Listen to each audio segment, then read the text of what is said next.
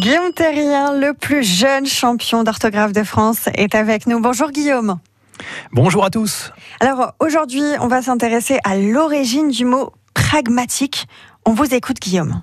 Alors le mot pragmatique, il trouve son origine dans le grec pragma, qui signifie euh, affaire, action. Mhm. Et le, je vais parler aussi de- du dérivé grec pragmatikos, qui signifie logiquement relatif aux affaires, relatif à l'action. Autrement dit, qui agit, qui Mm. est pratique. Et euh, historiquement, le mot pragmatique, il est utilisé dans l'expression une pragmatique sanction. Et en abrégé, on, on appelle ça une pragmatique, qui désignait un décret d'un souverain réglant notamment des questions ecclésiastiques.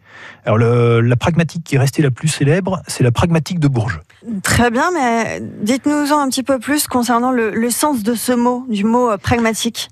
Alors le sens actuel maintenant, ça signifie focaliser sur l'action, sur l'efficacité, et la Mhm. pratique plutôt qu'être focalisé sur la théorie. Donc on parle d'une personne pragmatique euh, quand elle aime l'action plus Mhm. que les discours.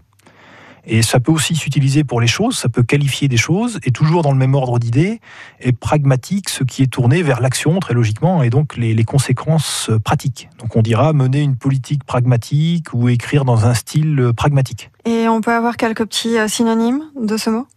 Alors, euh, synonyme, j'en ai donné un tout à l'heure, pratique. On D'accord. pourrait dire euh, réaliste, concret, par exemple. Voilà. Et sinon, dans la même famille, qu'est-ce que vous Alors, les mots de la même famille, ouais, on peut parler du pragmatisme, le nom masculin, Mhm. euh, essentiellement utilisé en philosophie pour désigner une doctrine. Et je signalerai aussi le mot en médecine apragmatisme.